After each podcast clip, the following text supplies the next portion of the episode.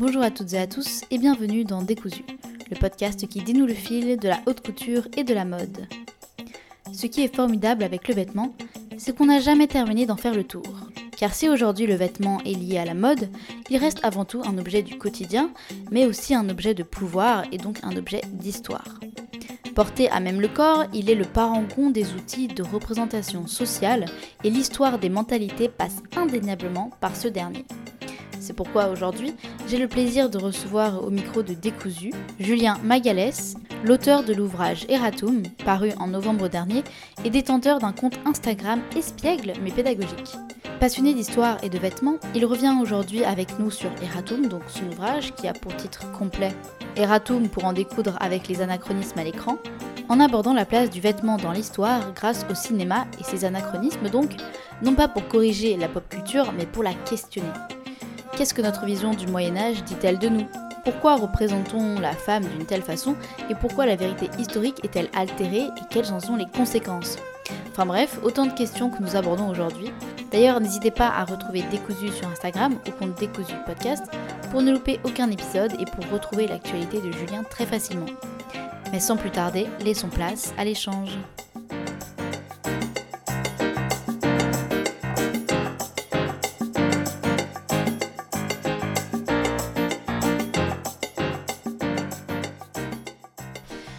Aujourd'hui, pour Décousu, j'ai le plaisir de recevoir Julien Magalès.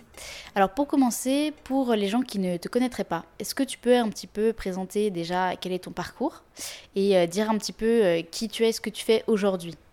Alors aujourd'hui, moi je suis auteur et consultant en histoire. J'ai un parcours qui est un peu en zigzag puisque j'ai commencé euh, en faisant des études de design de produits à l'école Boulle. Je me destinais à faire des objets et j'ai poursuivi après ça par un DSA à l'école du Perret, qui était plus orienté mode. Et puis, je me destinais à faire de l'accessoire. Donc, j'ai travaillé ensuite euh, pour une maison de luxe euh, spécialisée dans le cuir. Ensuite, je suis parti en Angleterre, j'ai été designer bijoux. Quand je suis revenu en France, je suis tombé un peu par hasard dans le prêt-à-porter. Euh, j'ai travaillé pour plusieurs maisons où je faisais. j'ai dessiné de la broderie, je faisais des imprimés. Enfin, j'ai fait un peu tout et n'importe quoi dans le dans la mode. Euh, je travaillais pour des maisons de couture aussi. Euh, je faisais des commandes spéciales pour les euh, concerts de Beyoncé, des choses comme ça. Et alors tout ça, ça a pris 7 ans. Pendant 7 ans, j'ai travaillé dans la mode, ce qui était hyper enrichissant. J'ai travaillé, j'ai rencontré des gens, mais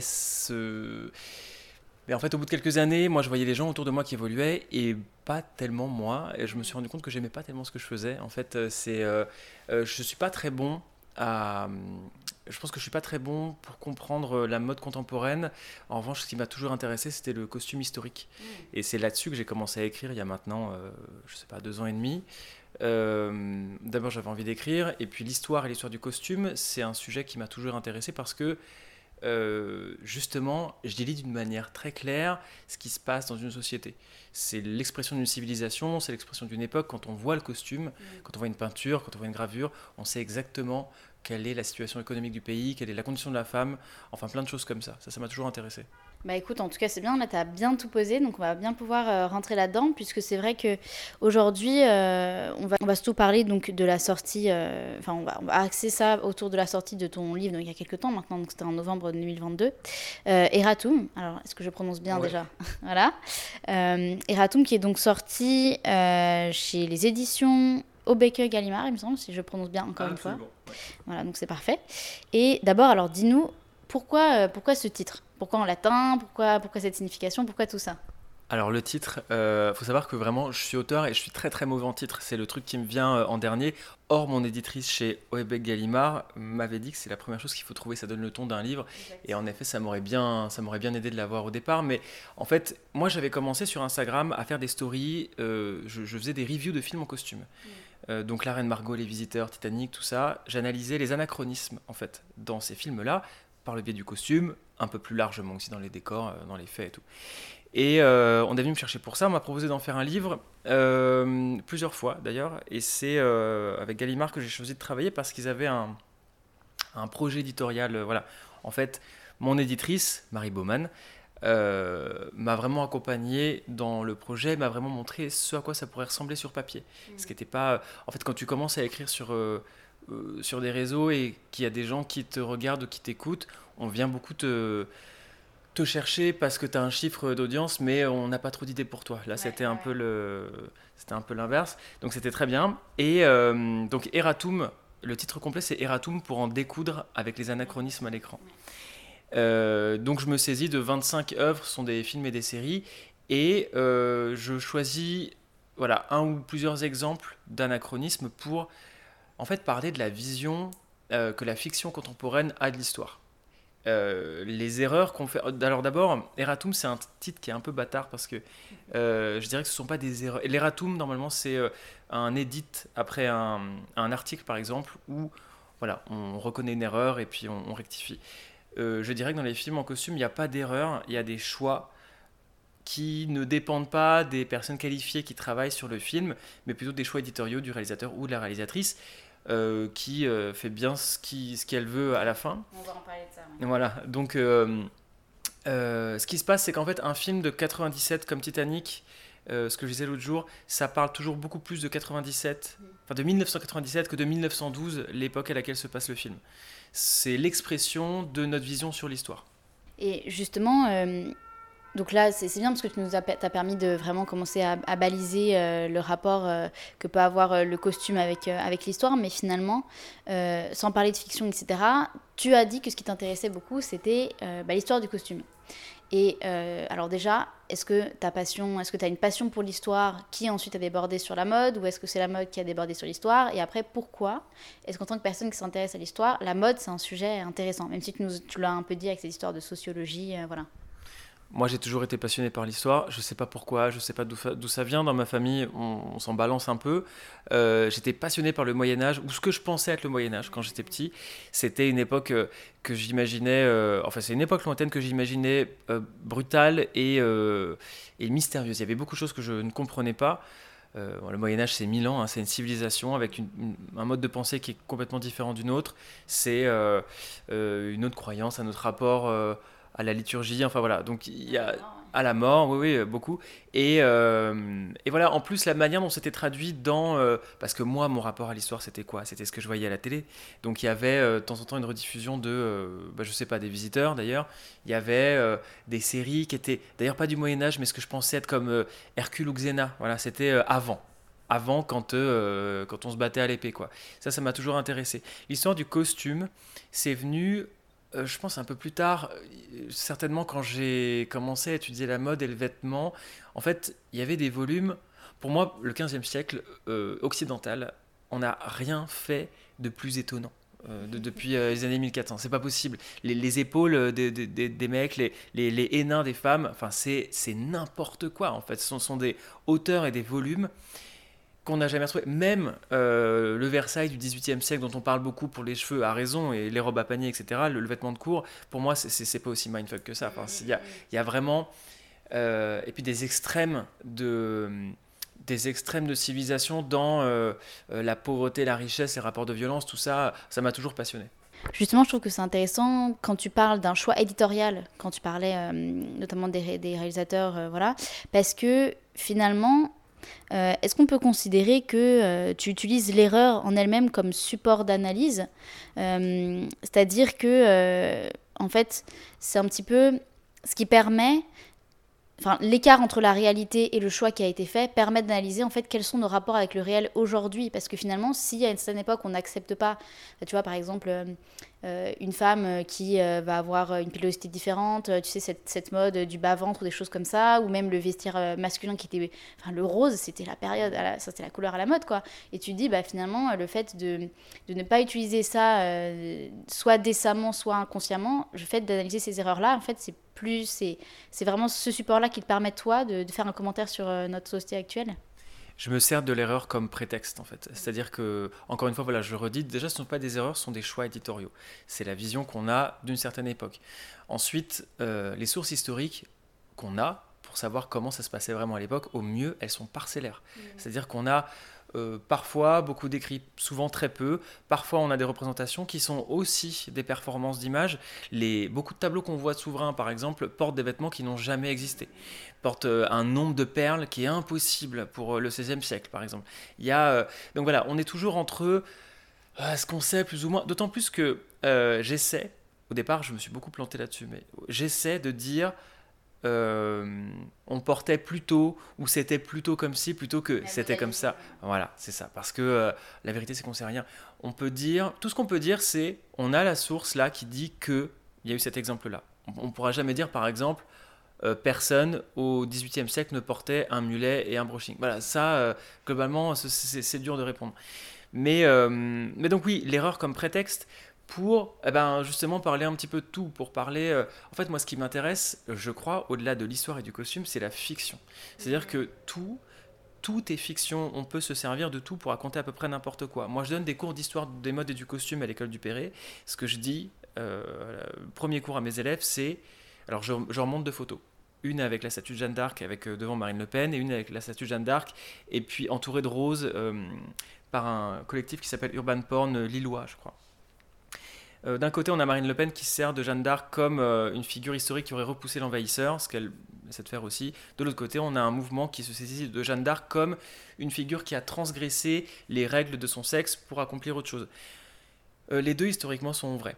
Voilà. Ce qu'on essaie de faire dire, ce que ces deux personnes essaient de faire dire à la statue, c'est euh, quelque chose qui se passe aujourd'hui. Euh, c'est très très compliqué de savoir ce que, Jeanne d'Arc en aurait pensé. De toute façon, elle en aurait certainement pas pensé euh, ce qu'on peut attendre d'elle, parce que déjà rien que le fait que est-ce qu'elle était transgenre par exemple est-ce que c'était une femme transgenre? Est-ce que c'est un homme transgenre? Euh, Ça, c'est pas du tout euh, une question qu'elle se serait posée. La, civilisation ne fonctionnait pas comme ça. Il y a un très beau livre de Clovis Maillet qui s'appelle Les genres fluides, qui traite de cette question. Euh, donc voilà, bah, même notre manière de penser, nos catégories sont anachroniques en fait, pour réfléchir à des, à des personnages qui ont plusieurs centaines d'années.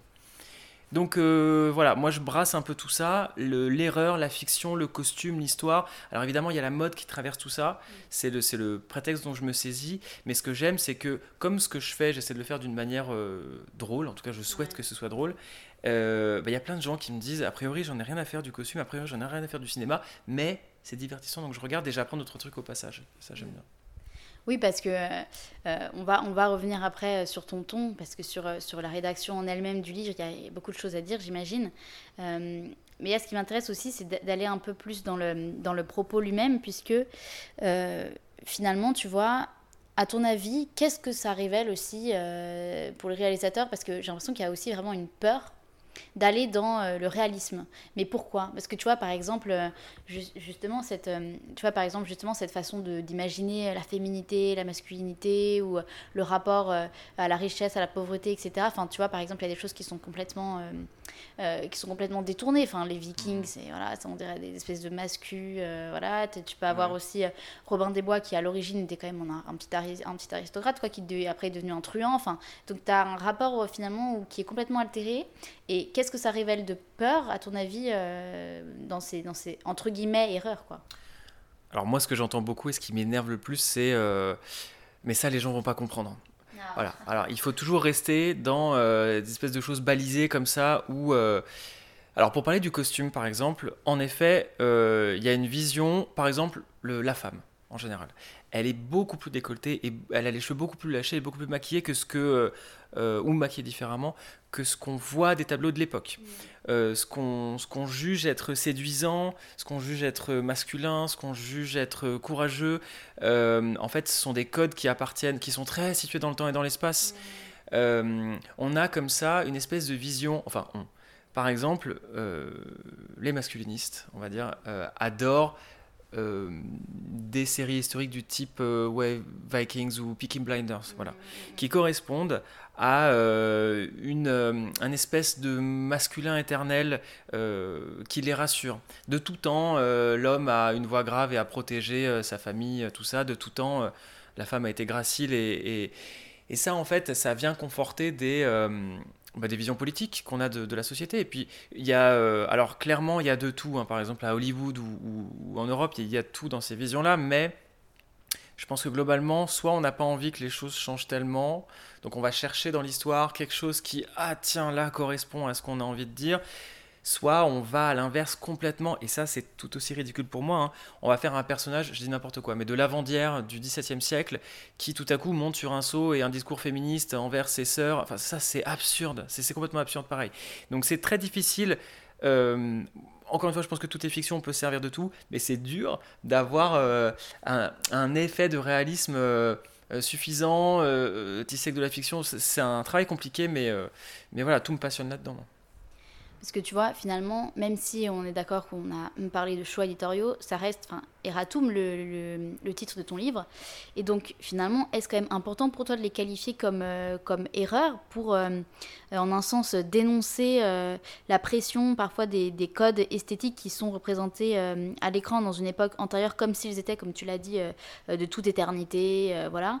Et est-ce que pour toi, c'est aussi presque un acte politique parfois de dénoncer ça et de dire, en fait, attention, si là vous pensez ça et si vous continuez à penser ça, vous vous inscrivez dans finalement une sorte de roman national l'échelle individuelle, quoi, euh, qui euh, n'est pas vrai, qui risque de vous confronter dans des idéaux absurdes, quoi. Et est-ce que c'est vraiment un combat aussi euh, sous coucher, de, enfin sous couvert d'humour, etc.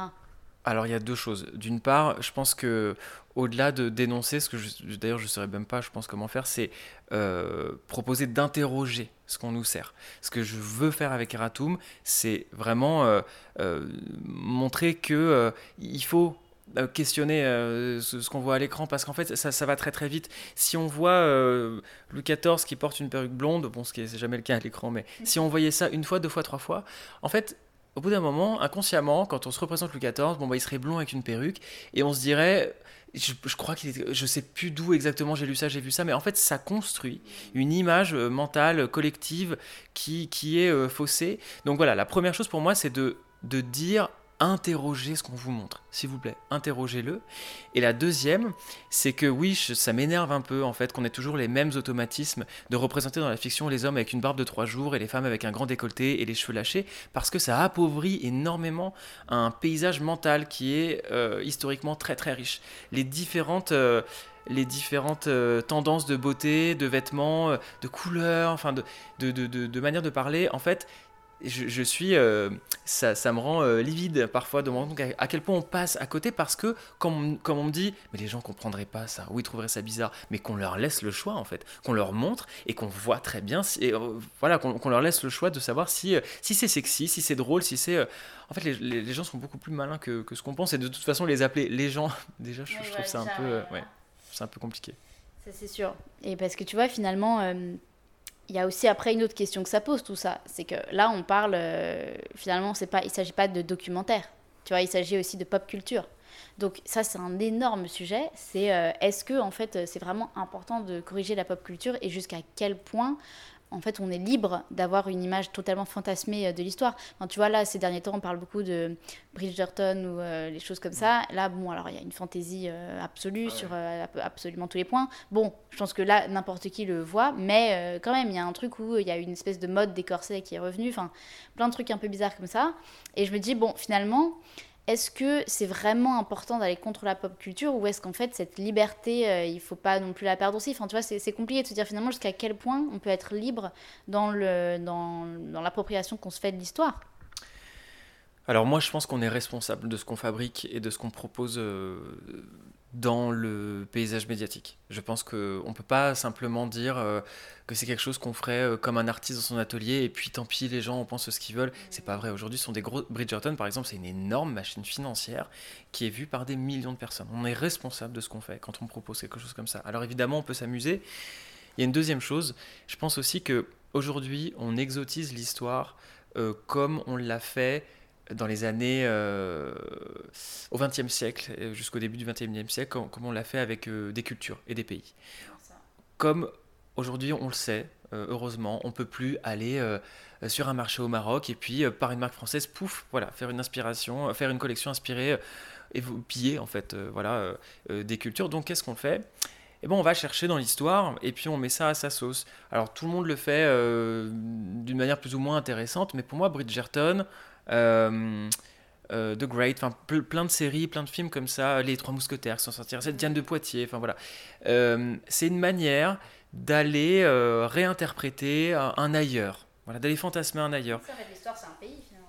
Exactement. C'est, je sais plus qui disait ça. Je vais me faire taper sur les doigts. C'est une citation. Regarder l'histoire, c'est voilà aller voir un pays étranger, une contrée lointaine. Je crois que c'est Voltaire. Hein, je suis pas sûre du tout. Peut-être ça. En fait, je me rappelle que je l'entendais en introduction d'un podcast. Ouais, c'est la concordance des temps. Ah ouais, voilà, concordance des temps. Donc oui, voilà, on va chercher, on va saisir euh, d'un Moyen Âge fantasmé, d'une période régence fantasmée. Alors c'est intéressant parce que euh, en France, par exemple, on adore euh, la cour de Louis XIV, c'est quelque chose qui est beaucoup repris. en Angleterre, ils aiment énormément voilà, régence, la période de Jane Austen, tout ça, c'est quelque chose qui ils s'en ils s'en saisissent et ils aiment bien. alors pourquoi eux, il se trouve qu'à ce moment-là, ils ont eu énormément, par exemple, d'auteurs féminins hyper brillants. à un moment où c'est très très calme pour nous de ce côté-là en France. Euh, je sais pas trop comment expliquer cette, euh, cette foisonnance, mais en tout cas, voilà, c'est quelque chose qui les intéresse. Et Bridgerton euh, est le résultat de ça, avec un exotisme de, ouais, historique, euh, n'importe quoi. Là, les, les, actrices de Bridgerton ont dit qu'elles voulaient plus porter de corset parce que ça leur faisait trop mal. Moi, je comprends parce que quand je vois les corsets qu'on leur fait porter, déjà, c'est pas fait sur elles, donc ça, ça, ça, te fait mal. Ça sert à rien. Et puis, de toute façon, cette mode-là, la mode régence, oui, c'est leur mode régence, pardon la mode régence, elle n'était pas faite pour avoir une taille compressée. Ce qu'on leur fait quand même dans la série pour, je sais pas, ça c'est pareil, c'est un tropisme de l'histoire. Il y a toujours dans un film historique, et certainement depuis avant au tournant porte le vent, mais une scène où on serre le corset de la femme pour montrer, tiens, tiens, tiens, qu'elle est, euh, qu'elle est soumise dans sa société, patati patata. C'est vraiment une facilité, c'est un raccourci de, fiction qui, euh, bah, qui est absolument ridicule dans Bridgerton et souvent dans, dans, les films. Et tu vois, dans, dans, ta manière justement d'aborder cette question qui est, très, euh, qui est très foisonnante, moi je me dis, est-ce qu'il y a un élément anachronique peut-être que euh, tu as vu qui revient absolument tout le temps et qui te fait rire Ou voilà, tu vois, quelque chose qui te dit, mais pourquoi ça revient sans cesse? Il y en a plusieurs ou est-ce qu'il n'y en a pas Tu vois? Il y en a plusieurs, ils sont très caractéristiques, ils sont très différents entre les sexes. Euh, chez la femme, par exemple, ce que je vois très souvent, c'est qu'elle n'a jamais de, chemise, qui est en fait le sous-vêtement. Très souvent dans la fiction, et là, dans toutes les périodes possibles, le corset, il a même la peau. Donc, euh, c'est une vision très euh, lingerie pour nous en fait. Voilà ça ça va faire ressortir les seins ça va faire une taille toute petite et puis une espèce de petite culotte en dessous quelque chose de très sexy en tout cas voilà. On ne portait jamais de corset à même la peau ça fait mal. Enfin et puis de toute façon qu'est-ce qu'on va faire? On va transpirer dans le corset. Le corset ça se lave pas. Donc on portait une chemise entre déjà parce qu'on n'était pas débile et puis parce qu'il fallait que ce soit confortable. Entre la peau et le corset il faut euh, une chemise de, de, coton, de, de, lin, de chambre, peu importe, pour euh, absorber euh, la sueur et puis pour pas que ça frotte, pour pas que ça fasse mal. Donc ça, c'est la chose, vraiment, je, le vois tout le temps, tout le temps, tout le temps. Et pour les hommes, c'est tout le temps, il faut absolument qu'ils soient habillés de cuir marron et que euh, et qu'ils aient l'air viril. Il faut pas qu'ils aient de collants, on va pas leur mettre des barines brodées, enfin euh, pas, peu de bijoux ou alors et alors ça alors ça c'est pareil, c'est un truc qui m'énerve beaucoup mais le tropisme de genre chez les méchants dans les films en costume mais dans la fiction en général, s'il y a un méchant euh, masculin, il est toujours un peu queer codé, c'est-à-dire qu'il a toujours un peu euh, des manières qui n'ont pas l'air d'être celles euh, du maquillage aussi parfois du maquillage des perles aux oreilles euh, voilà des, des, ongles longs parfois. Enfin quelque chose qui n'a pas l'air absolument hétérosexuel. Là où le héros va être toujours un peu décoiffé toujours un peu bourru un peu drôle il est d'une bonne nature. Le, le, méchant sophistiqué qui est bien habillé qui a le cheveu gominé voilà ça c'est pareil c'est un tropisme de fiction qui m'énerve beaucoup c'est drôle parce que c'est vraiment reprendre le truc de oh là là, c'est euh, l'homme qui se, qui se désagrège, un truc comme ça. Enfin bon, bref, donc c'est très intéressant. Euh, et tu vois, j'ai envie d'aborder aussi euh, le, côté plus pratique et plus technique de quand on écrit un livre. Parce que c'est une somme, c'est une, enfin, je veux dire, tu traites beaucoup d'œuvres, surtout c'est en termes de sources, d'historiographie. J'imagine que ça a dû être un sacré chemin. Par quoi on commence en fait? Par quoi on commence quand on, veut euh, écrire ce genre de bouquin-là et, euh, et, après, je te poserai quelques questions sur, euh, sur tes sources, évidemment. Alors, on commence par tout casser en petits morceaux parce que sinon, c'est impossible. déjà, moi, d'une manière très très pratique, j'écris sur des post-it et sur des bouts de feuilles volantes parce que c'est impossible d'ouvrir un document Word et de commencer la première phrase de comment je vais écrire mon bouquin. Ça, c'était. Non, c'était pas possible. Donc, ce que j'ai fait, dans mon cas, déjà, j'ai fait un plan. J'ai séparé en cinq périodes. Ces cinq périodes-là, je les ai séparées en cinq, cinq œuvres que j'ai choisies. Donc déjà, en fait, ça faisait des petits blocs. Et puis j'ai calculé combien est-ce qu'il faut que je fournisse de signes. Ça, c'est marqué dans mon contrat. Donc je divise en 5 et puis en 5 de 5. Donc déjà, en fait, ça fait... Euh, ah bah tiens, ce chapitre-là, il va faire l'équivalent de euh, deux pages Word. Donc en fait, déjà, c'est beaucoup moins impressionnant comme ça. Ensuite, voilà, comme je dis, j'utilise des petits des petits bouts de papier parce que... Euh, y a un, alors dans Eratum, il y a un mélange de donc de fiction, de sources historiques et d'humour, parce que moi c'est ce que j'aime faire. Donc parfois, parfois en fait j'ai une blague qui est là toute seule. Elle correspond à rien pour l'instant, mais j'ai un truc, je le note sur un bout de papier. Euh, j'ai aussi euh, un moment du film dont j'ai envie de parler, donc pareil, hop, bout de papier, et puis euh, il y a cette image que je veux absolument montrer. Donc ça me fait déjà trois petits bouts. Ça commence à faire un petit puzzle que j'assemble petit à petit. Ensuite, pour un chapitre, par exemple, bah, y a, les films, les séries, je les avais tous déjà vus. C'est des que je connais bien en général. Donc ça, c'est pas le, c'est le début. En fait, voilà, je, prends un bout, je vais m'intéresser à euh, aux cheveux d'Isabella Jenny dans la Reine Margot, par exemple.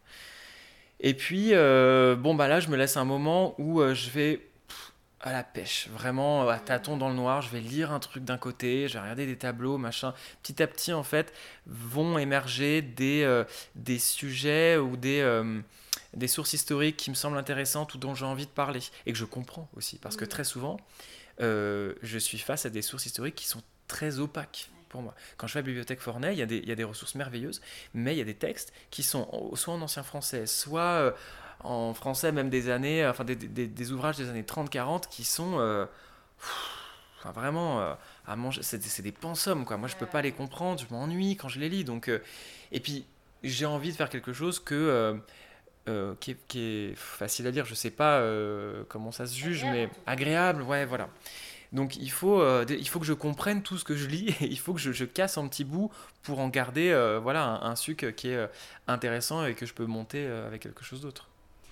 Et en plus, ce qui me paraît particulièrement compliqué, c'est que tu travailles avec du visuel. Donc, c'est pas uniquement. Euh, bon, alors, on va pas comparer le travail, mais en tout cas, je veux dire, sur, euh, sur, euh, en termes purement concrets de sources, enfin d'iconographie surtout, quand on est sur quelque chose de, de sociologie, etc., là, on d'accord, c'est beaucoup, beaucoup, beaucoup d'écrits, etc. Mais t'as pas à chercher quelque chose que tu peux pas inventer, à savoir une image. Et je me dis, en termes de travail iconographique, ça a dû être un calvaire parce que tous les gens qui sont un tant soit peu intéressés par l'histoire du costume passent leur vie à chercher des images, etc. Et je me dis, mais où est-ce que tu trouves ça? Tu es dans des bouquins, dans des peintures Comment tu sais si c'est vrai ou faux? Parce que tu vois, tu parlais de, de, de, de, la représentation. Je pense par exemple à des gens qui mettent des photos sur Insta aujourd'hui mm. avec des vêtements incroyables, etc., mais qui sortent habillés en jean basket euh, comme tout le monde, tu vois. Et tu dis, mais en fait, comment tu fais pour savoir le vrai du faux? Comment tu fais pour savoir comment s'habillent les aristos ou euh, les gens du peuple, entre guillemets? Euh, Comment tu fais pour délier tout ça et pour trouver ces images? Alors déjà, j'en apprends tous les jours. Hein. Moi, le... Et j'ai appris beaucoup en faisant le bouquin. Hein. Euh, mes sources, honnêtement, j'ai cherché un peu partout. Je commence toujours par Google. Voilà, ça c'est vraiment mon truc. C'est euh, ce qui va me permettre de poser, euh, on va dire, une grille. Ensuite, il faut que j'aille tout chercher, tout vérifier. Parce que, bah, y a, même maintenant, hein, moi je vois des, trucs sur Wikipédia, enfin je vois les fautes qu'il y a sur des, sur des pages aussi, on va dire, officielles que celle de Marguerite de Valois, qui est un personnage historique dont on sur lequel on a beaucoup écrit. Donc je vais toujours essayer de chercher, et ça c'est pas toujours possible, mais par exemple, si je lis un truc sur elle, euh, la manière dont elle était habillée le jour de son mariage par exemple. Donc je vais trouver, je dis n'importe quoi, Michelet qui va en parler, donc il y a un historien. Donc je vais regarder ce que lui, qui en plus qui a, son avis en plus hein, euh, sur l'histoire. Donc voilà, c'est en plus voilà, toujours des réinterprétations. Je vais aller chercher ce que lui a lu. Donc je vais essayer d'aller trouver la première source. Il se trouve que par chance, Marguerite de Valois avait un journal. Donc c'est merveilleux dans ces cas-là. Il y a vraiment euh, la manière dont elle se décrit, euh, dont elle décrit son mari, futur mari. Donc il y a toujours un moment où je dois m'arrêter. Par exemple, moi je ne sais pas si elle me raconte la vérité ou pas. C'est la source la plus proche de toute façon de ce qu'on aura. J'essaie toujours de me rapprocher au plus près des petits astérisques que je vois sur les pages et puis les, ouvrages et tout. Le personnel de la bibliothèque Fornet est très euh, utile d'ailleurs dans cette recherche parce que, en fait, très souvent, j'ai un peu la flemme, je suis un peu perdu, j'ai beaucoup de choses à, trouver, donc je vais les voir avec une petite voix et je leur demande ce qu'ils ont sur euh, le costume de mariage de Marguerite de Valois. Donc là, on te regarde avec des yeux ronds, et puis on finit par te sortir des ouvrages, voilà, euh, des trésors, hein, vraiment.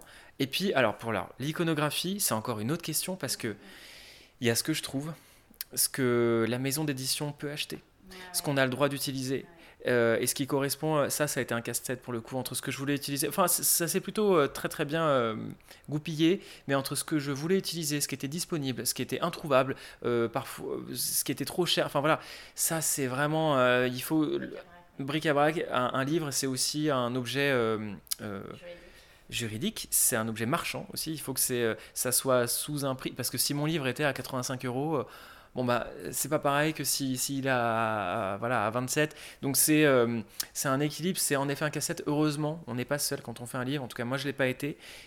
on m'a beaucoup. Il y a un service juridique, il y a un service iconographique. les gens sont là, ont été là pour m'accompagner et ça c'est bien fini, mais c'était ouais, c'est une somme de travail.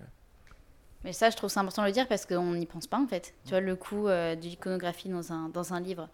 Euh, et tu vois, j'ai aussi envie de savoir finalement euh, comment tu comptes traiter ces sujets-là à terme? Parce que, tu l'as dit, tu as aussi une page Instagram, donc, évidemment qui sera, qui sera partagée sur Instagram de Décousu, où assez régulièrement, tu vas, bah déjà, tu as un ton qui est très propre à toi, qui est très très très, très drôle. Vraiment, j'enjoins tout le monde à lire parce que euh, non, vraiment, c'est en fait qu'on aime ou qu'on n'aime pas l'histoire, en fait, c'est humoristique quoi. Et donc, euh, je, je, me pose aussi une question de me dire, tu vois, euh, t'es es passé, il semble, la semaine dernière ou il y a deux semaines, en, suivant comment quand l'épisode va sortir, mais dans l'émission de France Inter, et Charline Vanhoenacker, en rigolant, elle te dit, oui, pour quand tu feras ton, ton, one-man show, historique, etc., et je me dis, bah, finalement, est-ce peut-être une idée alors oui, c'est une idée, euh, c'est complètement une idée parce que en fait j'aimerais bien trouver une forme. déjà, je fais énormément de choses qui, qui me plaisent. J'ai écrit ce livre, je fais des formes euh, euh, pour la télévision aussi, j'ai fait un podcast, j'adore. Là, je fais un format en ce moment avec Urbania qui s'appelle Visite Guindé, que vraiment je m'éclate. à faire ça, je fais des visites d'endroits. j'ai fait la Foire du Trône, j'ai fait la Chapelle, j'ai fait les, les, Tuileries et son labyrinthe. Euh, alors des endroits qui sont euh, pas souvent traités par les émissions euh, style Secret d'Histoire ou tout ça. Et mm. puis certainement pas de cette manière-là. J'ai une grande inspiration aussi qui est Philomena Kunk. qui est une petite émission pour la BBC, enfin une petite émission, pas du tout, qui est un format reportage histoire pour la BBC. Je me rappelle plus du nom de l'actrice, mais donc son personnage s'appelle Philomena Kunk, et ça, ça j'adore. Et pour reparler d'une forme euh, de one-man show, je ne sais pas comment ça s'appellerait, mais j'aimerais bien trouver une forme euh, de rapport direct avec un public. J'ai déjà fait quelques interventions euh, avec du public sur des sujets. Par exemple, j'avais parlé des erreurs de costume dans les fictions de la Renaissance. Mm. Donc ce que je te disais aussi, les hommes, les femmes, les décolletés, machin. ça m'avait beaucoup plu. Je crois que ça avait beaucoup plu aussi aux, aux gens qui avaient vu. et j'aimerais bien, en effet, avoir, euh, bah, j'appelle ça un spectacle parce que je sais pas trop comment l'appeler autrement, mais oui, c'est quelque chose que j'aimerais bien faire. J'aimerais bien parler à un public comme je le fais finalement à mes élèves. D'ailleurs, ils sont un peu, euh, ils le savent pas trop, mais ils sont, ils sont un peu parfois en phase test de, de sujets ou de, ouais, voilà. Et en plus, ce qui est génial, alors voilà, je parlais de ça, je sais pas s'ils écoutent, mais je parle à mes élèves. Euh, j'imagine toujours que ce sont des routiers qui sont en train de s'endormir. C'est-à-dire qu'il faut toujours. Ouais, ah ouais, ouais, parce que c'est dangereux s'ils s'endorment. C'est dangereux pour moi, c'est dangereux pour eux. Euh, et on perd tous beaucoup de temps. Donc euh, parfois, euh, je pense que je, ça fait deux ans et quelques que j'enseigne. Je pense que j'étais très mauvais au départ. je crois que j'ai voulu beaucoup en dire, je les ai saoulés, c'est long. mon cours il dure trois heures. Enfin, c'était pas possible de parler pendant trois heures. Donc ce que je fais maintenant, c'est que je parle pendant 45 minutes, une heure maximum. Et ensuite, je les fais parler parce que le discours c'est important.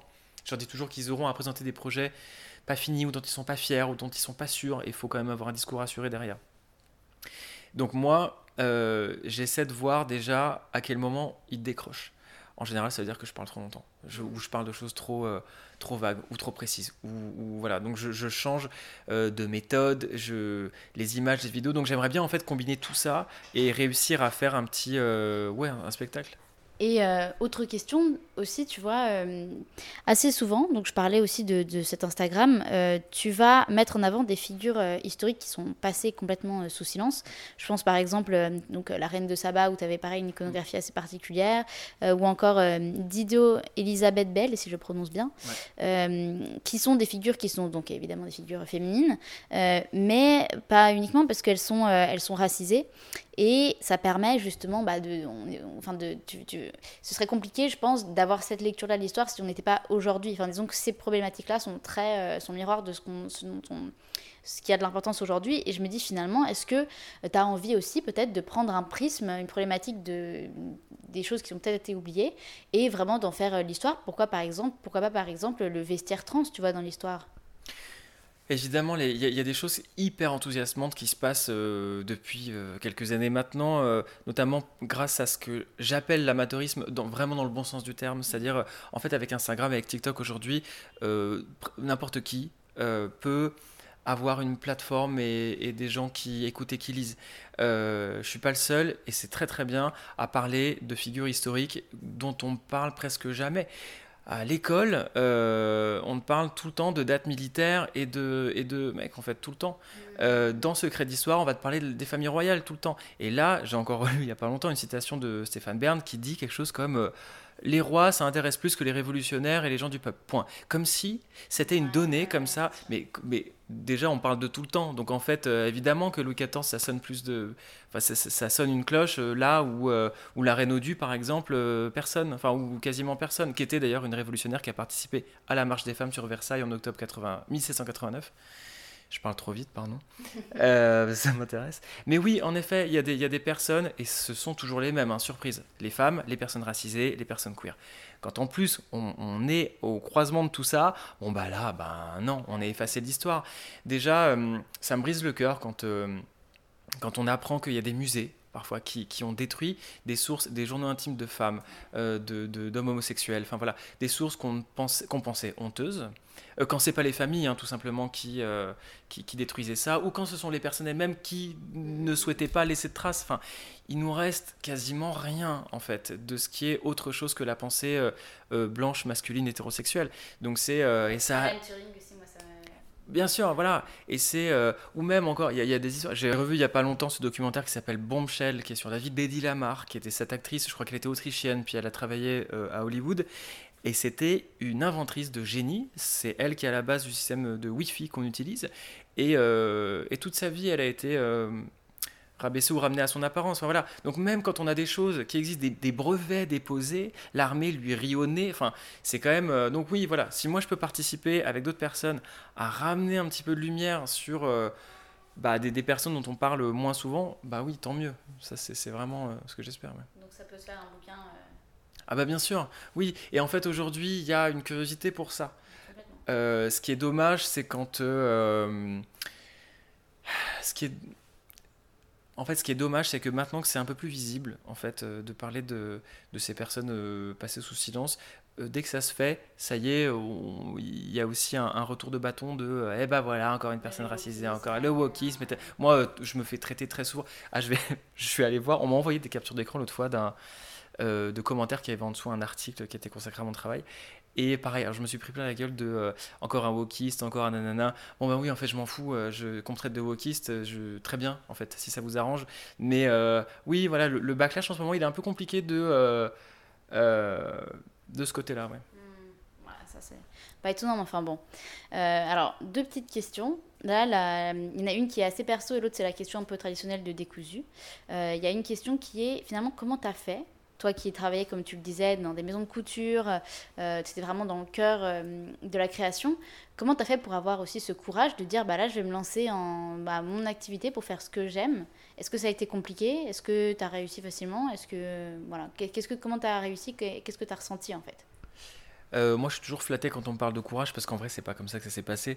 Le... Moi, j'ai eu beaucoup de chance parce que j'ai commencé à faire des, des stories sur Instagram et il y a 10 000 personnes qui sont arrivées très très vite. Donc, euh, ouais, parce que j'ai eu le hasard de euh, Instagram, tout ça. Il y a eu des personnes comme euh, Loïc Prigent, Sophie-Marie Laroui, Garance Doré, qui, ont repartagé des choses que je faisais et qui ont énormément d'audience. Donc, il y a beaucoup de gens qui sont arrivés très vite. Et après ça, il y a Brain Magazine qui m'a contacté pour écrire. En fait, j'ai très vite travaillé. Et je crois qu'au bout d'un an, j'en vivais. Donc j'ai pu me détacher à la fois rapidement et doucement du milieu de la mode dans lequel je travaillais. Donc vraiment, ça n'a nécessité de ma part aucun courage. Là où ça a été compliqué, ça l'est encore aujourd'hui, c'est que euh, les choses qui m'intéressent le plus sont pas celles qui sont les mieux payées. Donc euh, parfois, il faut que je fasse. Pendant deux ans, j'ai dû tout faire en même temps, c'est-à-dire tous les tout le boulot dans la mode que je voulais plus faire, et puis tous les boulots que je voulais faire mais qui me permettaient pas de vivre. Aujourd'hui, je suis très content, il y a un, bon équilibre.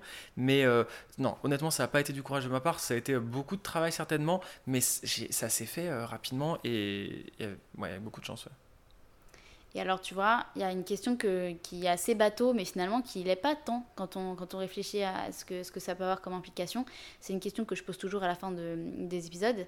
Est-ce que tu penses que, euh, parce que comme tu es beaucoup dans, l'histoire, etc., je que c'est la culture et l'art, évidemment, c'est des, des, choses qui te, qui te questionnent. Est-ce que tu penses que la mode, toi qui as un point de vue aussi historique là-dessus, ça peut être une forme d'art? Ah oui, absolument, bien sûr. Oui, oui, absolument. Déjà, c'est capital. La manière dont on se présente dans l'espace public, ça conditionne tous les moments de notre vie, mmh. euh, intime, politique, professionnelle. On n'est pas reçu, on le sait, on n'est pas reçu de la même manière en fonction de euh, bon, bah, son sexe, sa couleur de peau, euh, le, le, genre qu'on paraît. Et les vêtements, en fait, accompagnent tout ça. La surface, c'est tout. Enfin, non, l'apparence, voilà. L'apparence, c'est tout sauf superficiel. Euh, on, se, on se construit par le vêtement, au mieux on arrive à en jouer, c'est-à-dire que quand on dispose de, moyens suffisants déjà pour s'acheter les vêtements dont on a envie, ou plus ou moins, voilà, moi je connais personne qui a absolument le budget pour acheter ce qu'il voudrait, mais quand on peut se servir de ça pour construire son identité qui change tout le temps aussi, euh, euh, oui, la, mode c'est un art dans le sens où ça, ça peut rendre la vie plus grande en fait comme, euh, comme le cinéma. Moi, je sais que le cinéma a rendu, euh, je pense que le cinéma, ça m'a rendu meilleur, ça a, rendu, ça, a fait grandir mes émotions. Bon, bah, le, le vêtement, la mode en général, et, dedans j'inclus euh, le cheveu, la, la, beauté, la cosmétique, enfin tout ça, c'est une manière d'habiter l'existence plus grande que ce que le corps nu nous permettrait. Écoute, en tout cas, c'est une très belle réponse, une très belle façon de clore cet épisode. Et euh, une autre façon de le clore, ça va être de nous euh, dire un petit peu comment est-ce qu'on peut te retrouver, quelle est ton actualité et euh, comment on peut voir un peu ce que tu fais et apprécier ton humour. Alors, on peut me suivre sur ma page Instagram déjà, qui est Julien Magalaes. Donc, Magalaes, ça s'écrit M-A-G-A-L-H-A-E-S, avec un petit underscore en dessous après Magalaes. Euh, j'ai un TikTok sur lequel je poste rien pour l'instant. Et puis, euh, donc mon actualité, c'est ce livre Eratum qui est sorti en novembre dernier. Et je serai bientôt. Euh, je prépare une émission pour l'année prochaine sur le vêtement aussi. un format télé. Voilà, je peux pas encore en dire davantage, mais c'est quelque chose qui me qui, qui m'enthousiasme. Voilà. Et un éventuel one man show peut-être? C'est en préparation aussi, oui. Eh ben, écoute, en tout cas, merci beaucoup euh, pour cet échange. Mais merci à toi. Et puis bah, peut-être à bientôt. À bientôt, j'espère.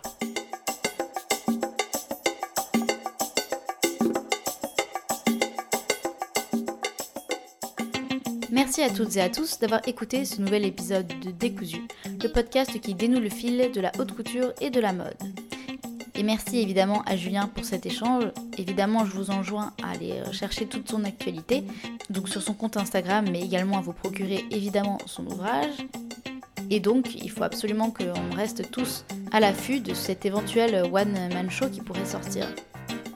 Enfin bref, n'hésitez pas à retrouver Décousu sur l'Instagram Décousu Podcast pour retrouver tous les autres épisodes et évidemment pour retrouver l'actualité de Julien. Par ailleurs, n'hésitez surtout pas à partager l'épisode ou à en parler du podcast autour de vous, c'est vraiment une aide immense qui fait toute la différence. En attendant de vous retrouver pour un prochain épisode, moi je vous conseille d'aller écouter les autres et on se dit à très vite.